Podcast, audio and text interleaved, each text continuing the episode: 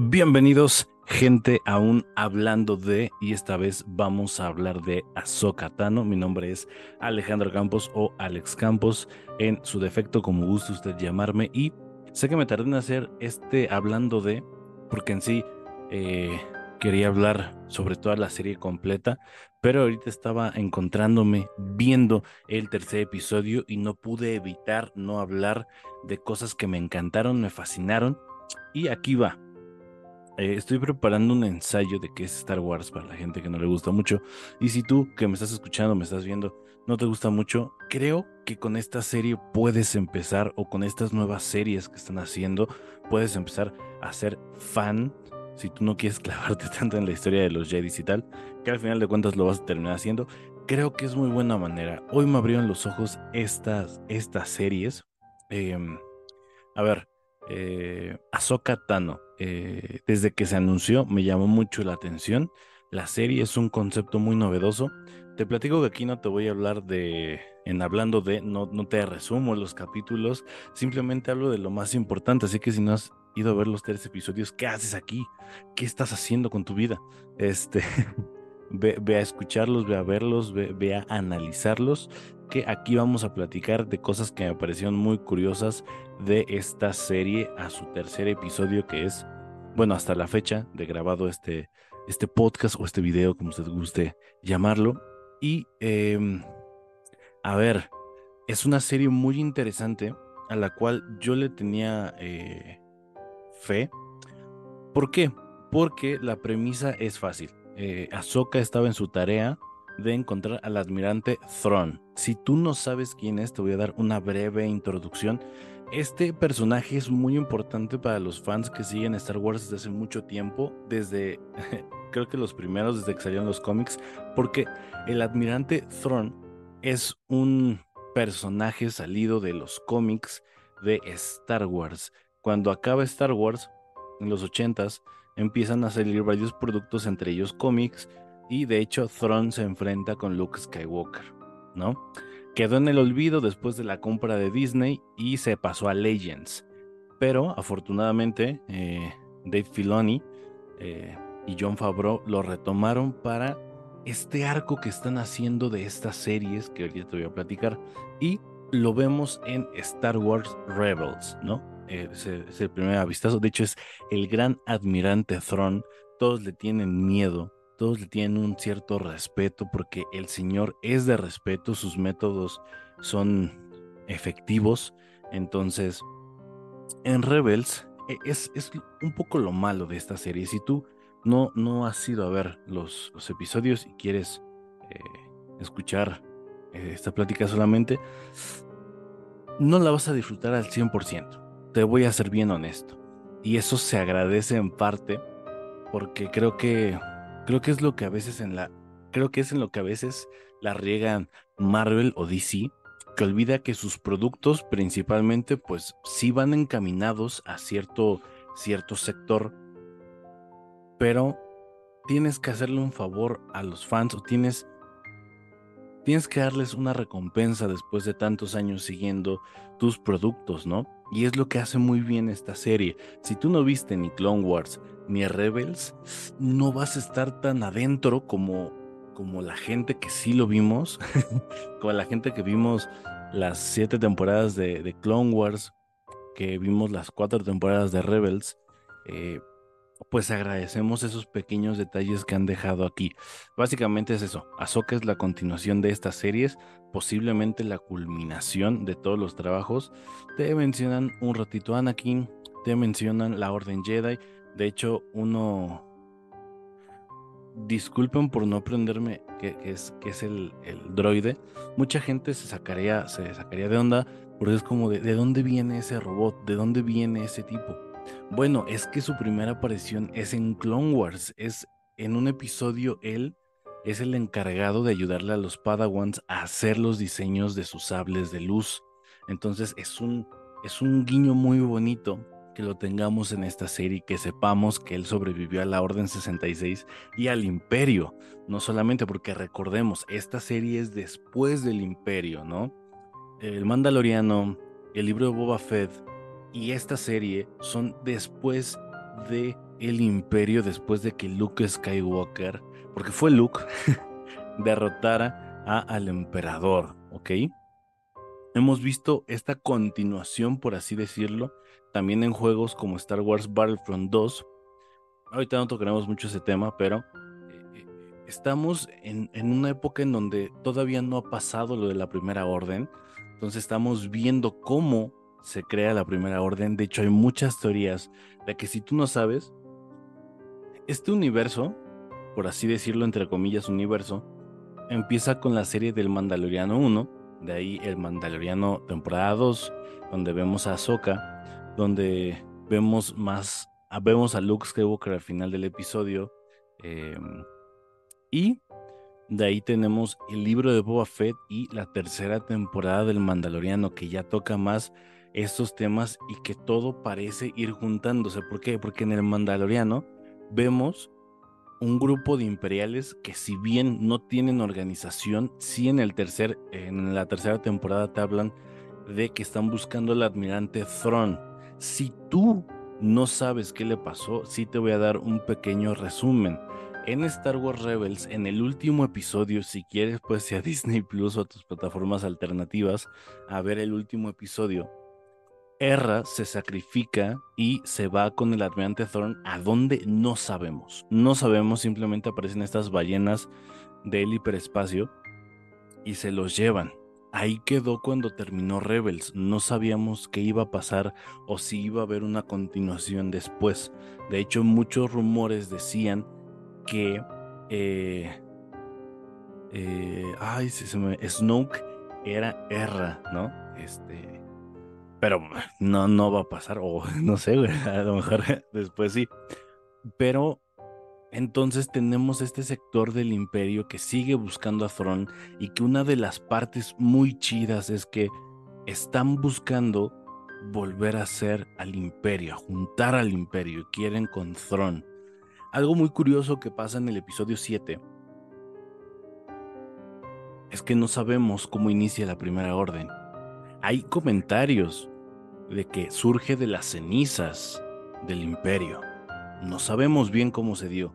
En el juego Star Wars Battlefront 2, si tú no lo has jugado, hay una pequeña explicación en uno de los sueños de, de, en un nivel de los personajes, no me acuerdo ahorita cuál, pero vemos que se formó efectivamente de una célula del imperio que quedó volando y eso se convirtió en la primera orden. Y es lo que estamos viendo aquí y es lo emocionante de esta serie de Ahsoka.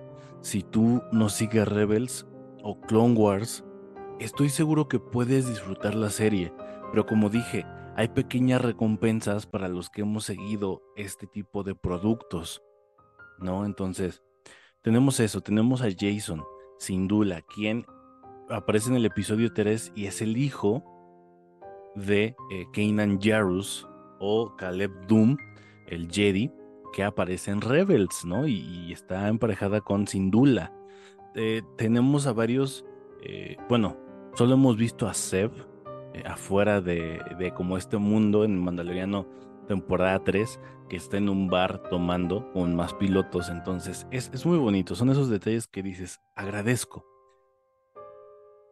eh, es muy interesante ver cómo esta serie retoma y te hace pensar qué es lo que salió mal.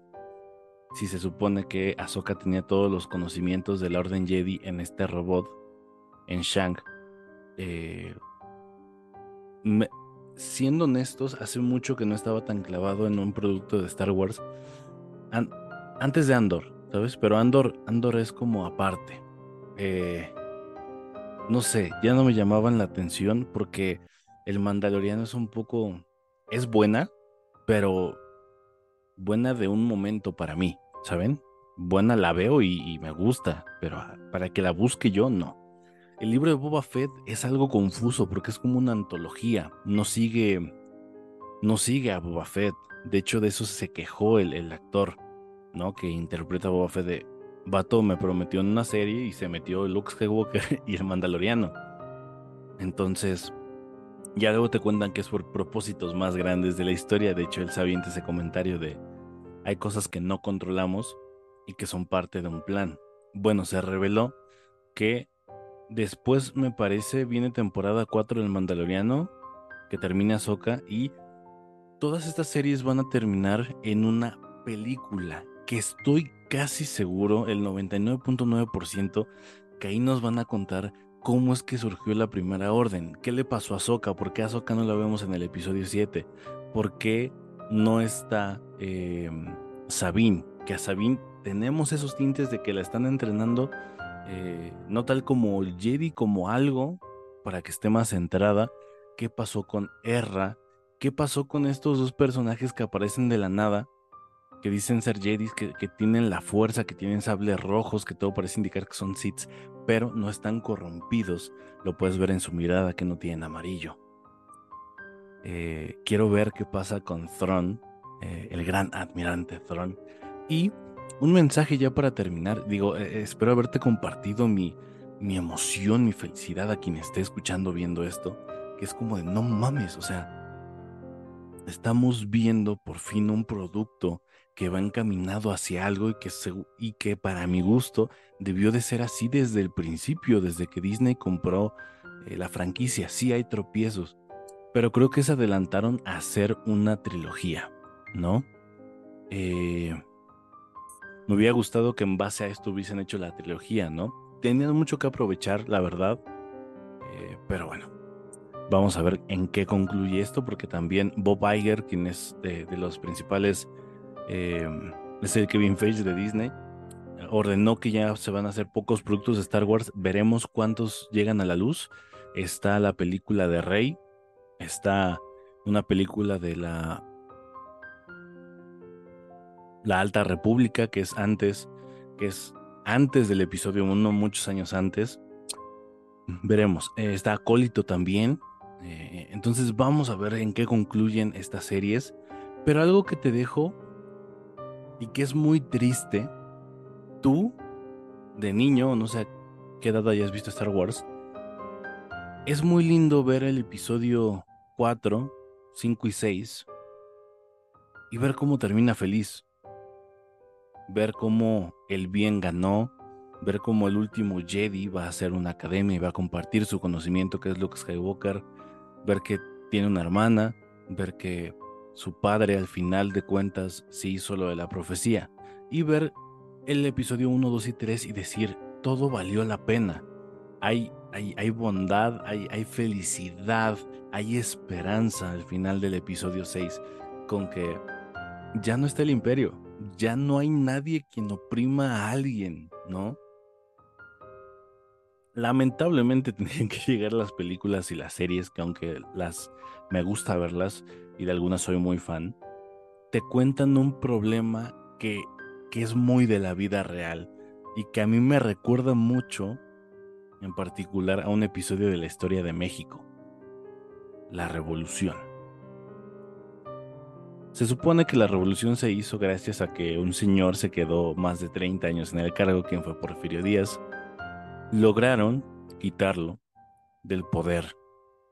Y cuando al fin estos hombres que lucharon contra las injusticias, que querían ver a un México unido, le cedieron el poder a la misma gente que estaba antes. ¿Por qué? Porque no tenían estudios. Alguno de ahí se aventó un comentario de, yo no sé, yo se lo voy a dejar a la gente que sepa. Aquí vemos algo parecido en este tercer episodio. Vemos un comentario que, está sin duda pidiendo apoyo porque creen que el admirante Thron ha regresado. Y ves, ves a políticos ves a un político inconciso que, que sin duda le dice, ¿usted peleó en la guerra? ¿O solo se, se, cruzó de brazos y esperó a ver quién ganaba? El güey se queda callado y, tienes un gran contexto. Tú sabes lo que viene como espectador. Sabes que, que se fue a la jodida la nueva república. ¿Por qué? No lo sabemos. Por su arrogancia, porque no hicieron las cosas diferentes, porque en estas series nos estamos dando cuenta que la vida no acabó cuando Luke derrotó el imperio. No. Había que hacer leyes, había que hacer eh, un senado. Que al final de cuentas parece que van por el mismo camino y terminaron igual que la República, cayendo. Es triste porque me recuerda ese episodio de la historia de México donde dices, madres, ¿de qué sirvió que se rompiera la madre en la estrella de la muerte? ¿De qué sirvió el sacrificio de miles de soldados y de miles de pilotos en las dos estrellas de la muerte y en las luchas que estuvieron? ¿De qué sirvió todo eso si al final iba a renacer la primera orden? Te deja pensando, ¿no? Esto, el cine a veces es un reflejo de lo que pasó en la vida real. Seguramente en tu país, si es que me estás escuchando de algún otro país, pasó algo, algo similar. Eso es triste. eh, no sé, con eso te dejo, con esa reflexión. Eh, creo que también el cine nos puede enseñar, la ciencia ficción que tanto amamos, nos puede enseñar mucho de la vida real. Al final de cuentas se basa en eso. Eh, como dato, las naves que aparecen en este episodio 3, pues la verdad están, parecen aviones de la Segunda Guerra Mundial. George Lucas siempre dijo que se basó en eso, en los combates aéreos para hacer las, las peleas aéreas, valga la redundancia. Y episodio 1 y 2 simplemente son un homenaje claro a Rebels. Eh, muchos guiños muy bonitos. Falta ver quién es ese inquisidor. Muchos dicen que, que puede ser Erra. Muchos dicen que puede ser Cal. Keltis, me parece que se llama, el protagonista de los juegos de Jedi Fallen Order y Survivor Jedi. Entonces, no lo sabemos te veo la siguiente semana en Hablando de con. Chao.